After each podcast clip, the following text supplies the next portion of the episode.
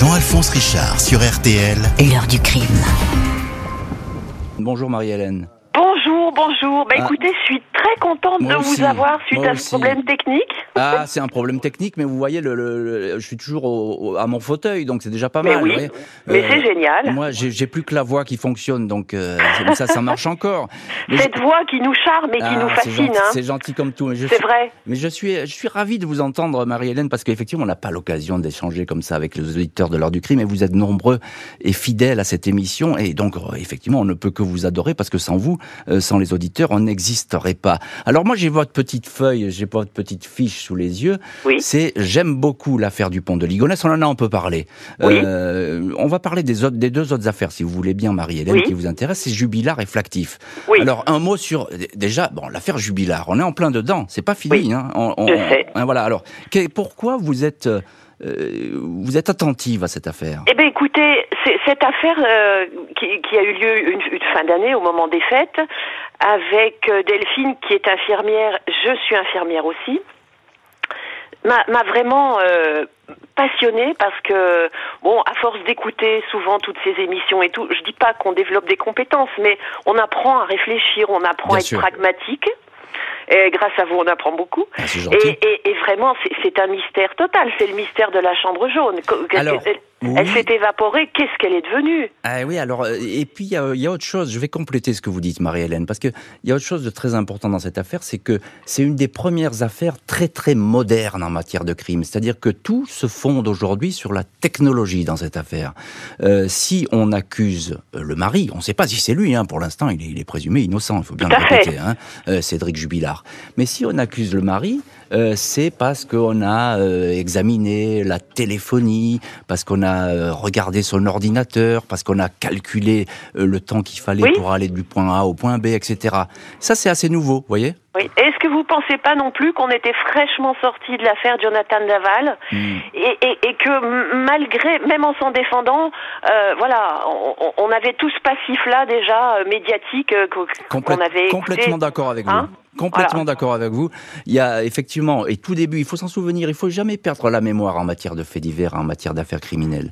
Euh, au, au tout début de l'affaire Jubilard, on va faire effectivement le, euh, le lien avec l'affaire euh, dont Eh ben oui, que il vous- se fait tout Eh seul, en fait, hein. que vous venez d'évoquer, parce qu'on va dire, ben c'est le copycat, comme disent les Anglais. Voilà, c'est la, c'est la copie conforme.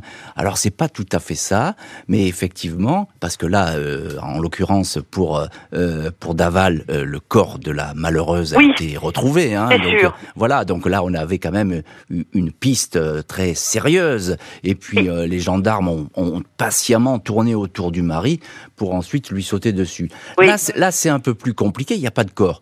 Alors. Il faut savoir qu'en matière criminelle, Marie-Hélène, euh, je vous apprends rien parce que vous êtes une auditrice de l'ordre du crime. En matière criminelle, effectivement, c'est pas parce qu'il n'y a pas de corps qu'il n'y a pas d'affaire. Hein On est Tout d'accord. à fait.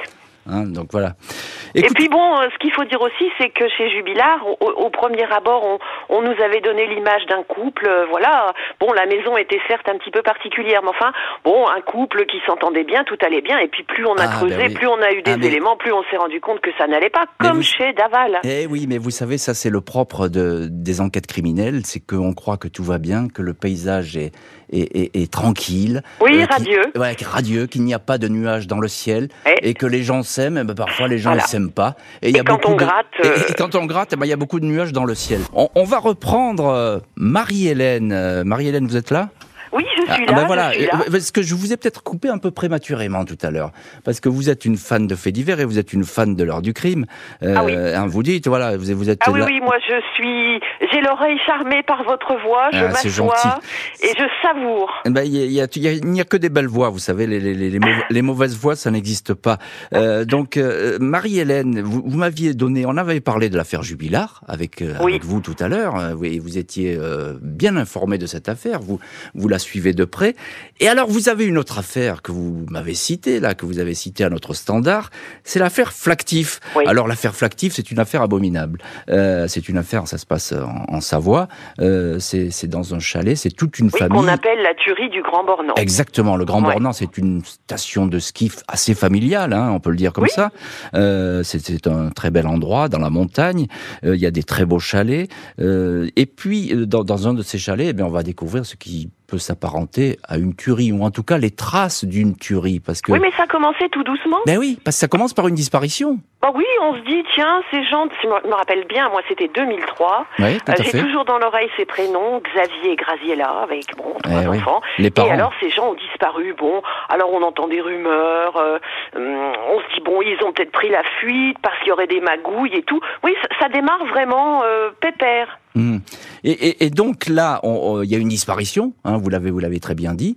Et, et puis ensuite, euh, ben, on va se demander ce qu'est- où elle est passée cette famille Flactif. Hein Mais tout à fait. Mais moi, ce qui m'avait aussi ému, c'était ce petit Mario qui venait en vacances eh oui. Et qui, est, ren- qui a trouvé porte close. Il y avait personne. Enfin, c'est- Oui. terrible. Alors Et Mario, il faut le dire, Mario c'est un des fils de la famille d'un premier, Oui, c'est le fils de Graziella. voilà, d'un premier mariage. Voilà. Euh, il, il vient, ce gamin, il arrive, il, vient, il revient pour passer des vacances. C'est ça. Et il prend un petit taxi comme ça, il vient à la maison de ses parents et il y a personne. Ah, Euh, et il sonne et, et la maison est vide. Alors la maison, évidemment, on va aller, on va avancer un petit peu.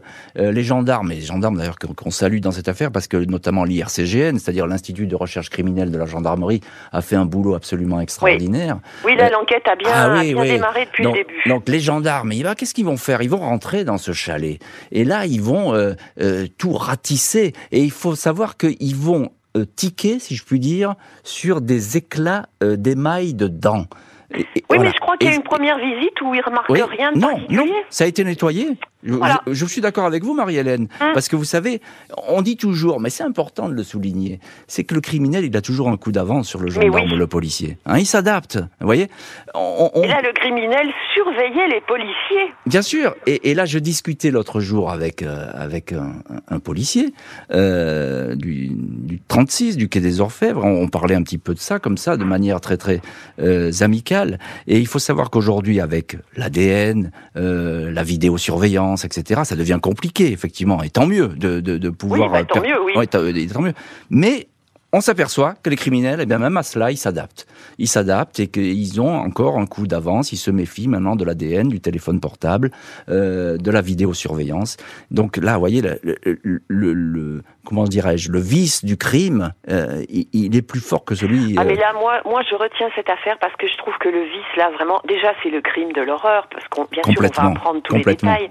Mais David Otia, devant les caméras, ah oui. euh, sa, sa femme interviewée euh, Journal à la de TF1. Télévision, Mm. on avait, enfin, moi, je me souvenais pas Mm. de ça. Ah ben jour- jour- jamais journal, journal de TF1, euh, Ouais. vous vous en souvenez parfaitement.